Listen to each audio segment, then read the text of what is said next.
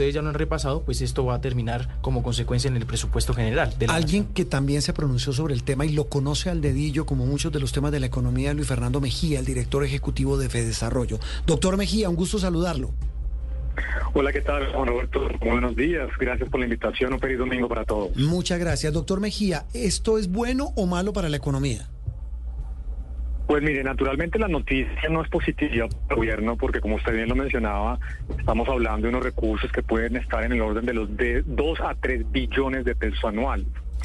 Eh, sin embargo, Juan Roberto, vale la pena anotar que justamente hace más de un año, cuando nosotros desde Desarrollo publicamos nuestros comentarios frente a la reforma tributaria, la propuesta que había radicado el gobierno, uno de los temas más importantes que habíamos mencionado era justamente el tema de las regalías. Y yo discrepo y continúo discrepando, lo dije en su momento del ministro Campo. Nosotros considerábamos que técnicamente las regalías no son un ingreso para los eh, productores. Es que cuando usted piensa en eso, las regalías simplemente son una contraprestación que le pagan los productores al Estado por la explotación de un recurso natural no renovable, el caso del petróleo, el caso del carbón y el resto de minerales.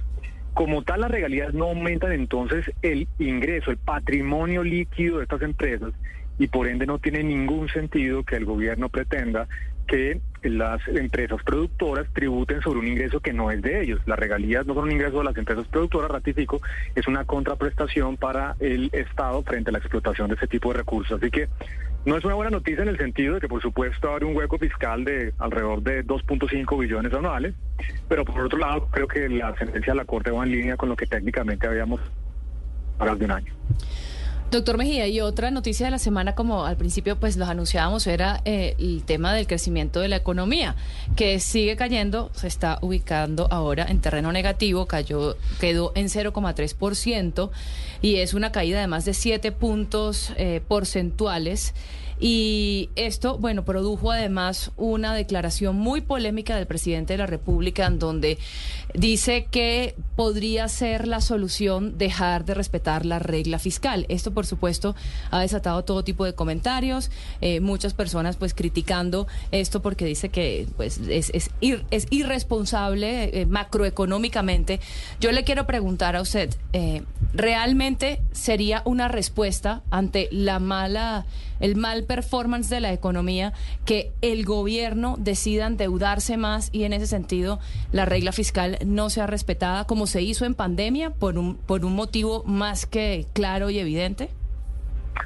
De ninguna manera. Mire, justamente lo que requiere este momento la economía colombiana, los inversionistas, es exactamente lo contrario mensajes de tranquilidad, de certidumbre, de compromiso con el pago de la deuda pública, con la reducción del déficit fiscal, que permitan ir reduciendo paulatinamente el costo de financiamiento de la nación y ahí sí poder liberar espacio adicional para aumentar la inversión. Pero en este momento en donde la economía está cayendo al 0,3%, en donde hay una gran cantidad de ruido en varios sectores, incluyendo el sector de la infraestructura, de la vivienda, el sector minero energético, todos elementos que por supuesto generan retrocesos en materia de la inversión privada y también en la inversión pública, pues no tiene ningún sentido mm. estar discutiendo un eventual incumplimiento de la regla fiscal. Además, les doy un dato que es muy importante. El próximo año, el 2024, Colombia tendrá el gasto sin intereses como proporción del tamaño de la economía más alto de su historia. ¿El año entrante? Estamos hablando, el próximo año, 2024, Juan Roberto, estamos hablando de más de 20% del Producto Interno Bruto. Es el gasto más alto en la historia del país. Entonces aquí no tenemos un problema de que el bolsillo está apretado y que el gasto del gobierno está limitado.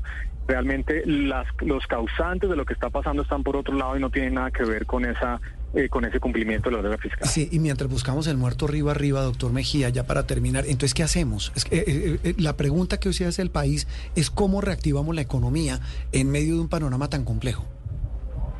Pues mire, le diría de manera muy resumida, uno de los elementos más importantes que genera barreras a la inversión es la incertidumbre. Cuando un empresario pequeño, mediano, grande está pensando en en ampliar su capacidad productiva.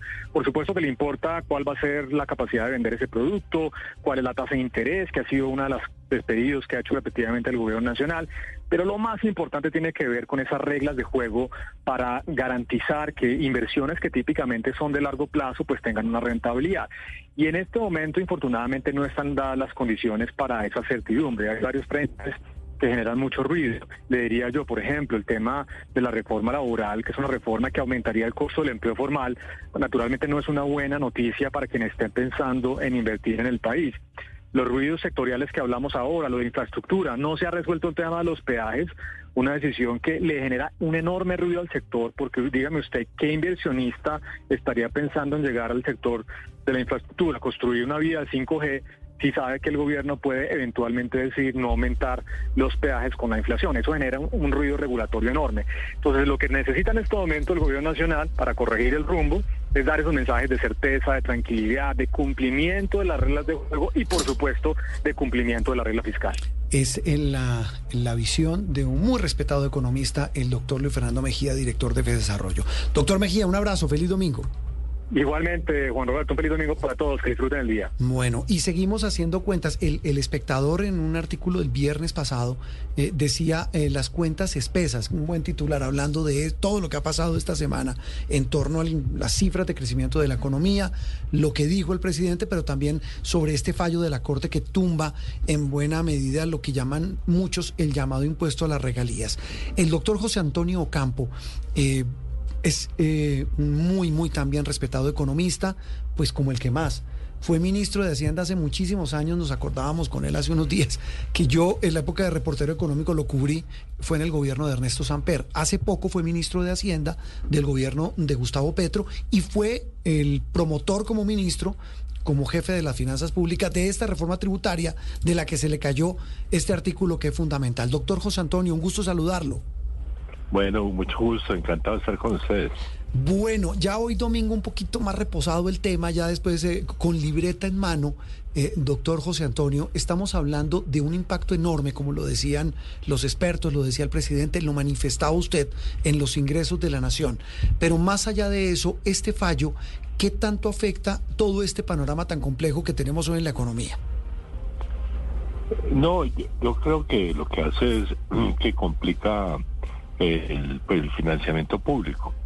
Entonces eh, habrá que ver eh, cómo se compensa, que posiblemente, como lo ha dicho el propio presidente, eh, tendría que hacer con eh, recortes presupuestales. Mm, pero el tema ahí viene, bueno, eh, pareciera no haber opción, pero el tema es que todo el mundo dice el gobierno tiene que gastar y el que más gasta es el Ejecutivo, porque el presidente decía en el trino, cuando se conoció el fallo, doctor Ocampo, decía, pues veremos cómo recortamos de las tres ramas del poder público, de las otras tres ramas, pero la que más gasta es el Ejecutivo, ahí cómo se hace.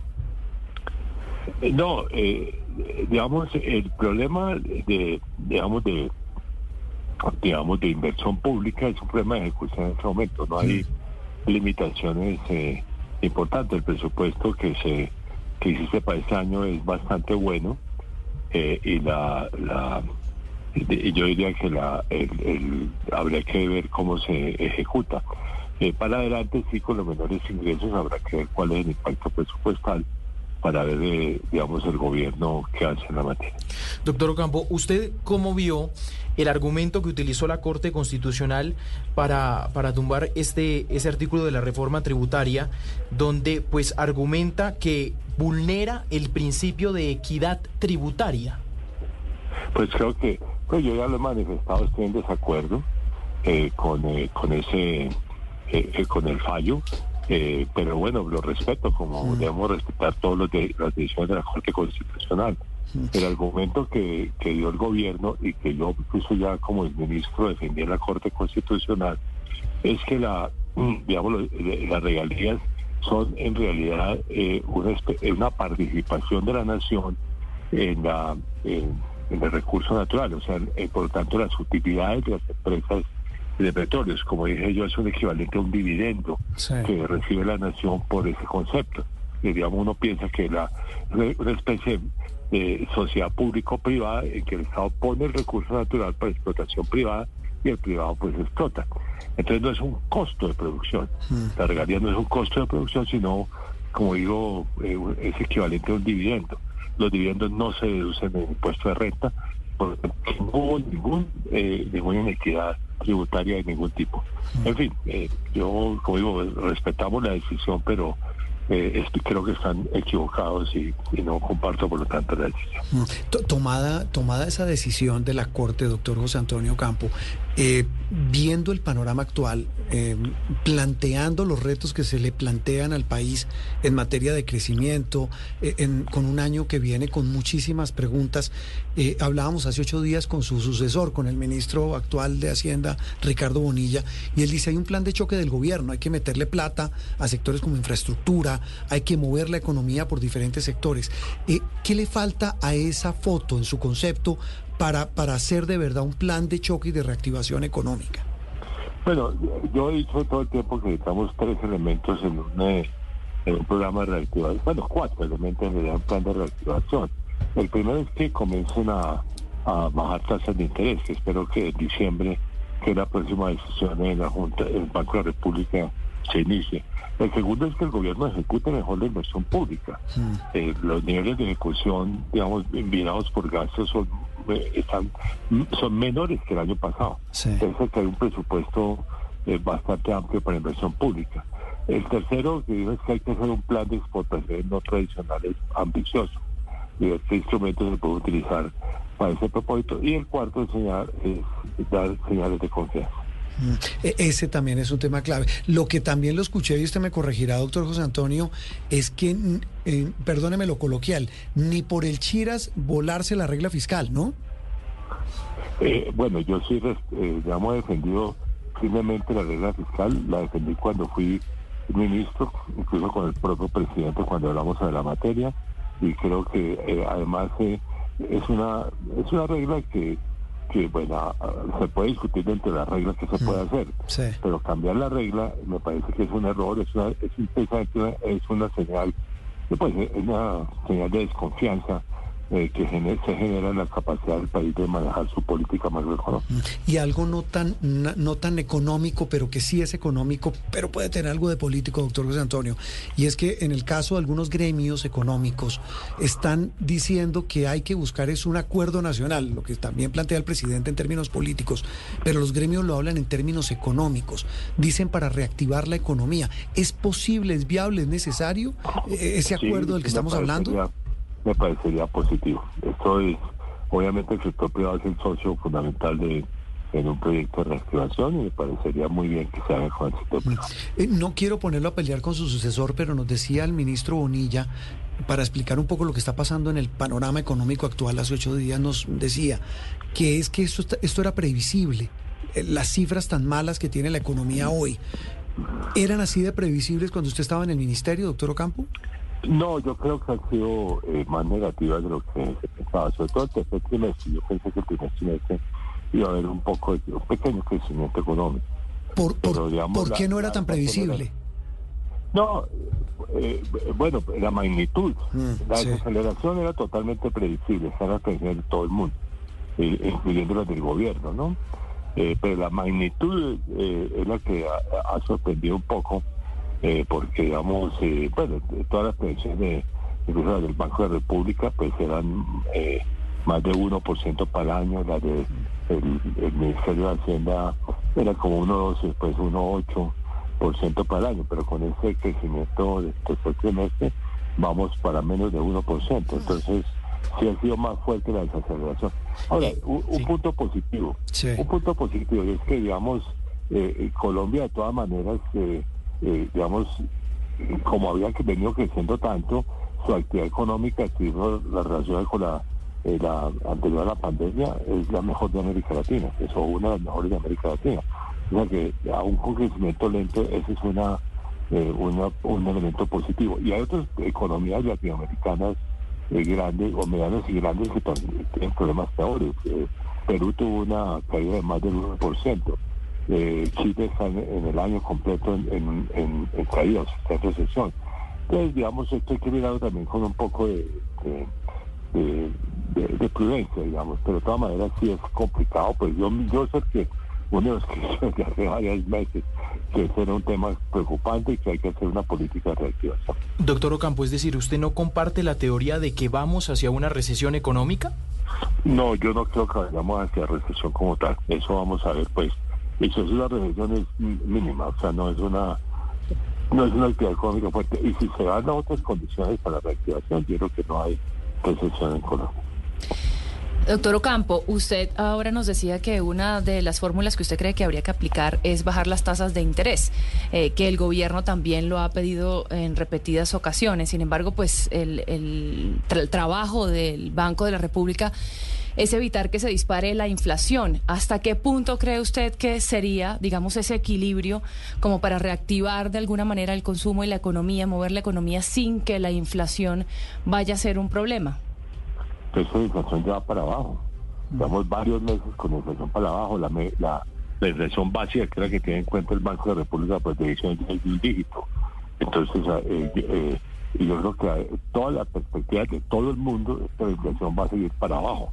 Entonces no creo que sea realmente una restricción.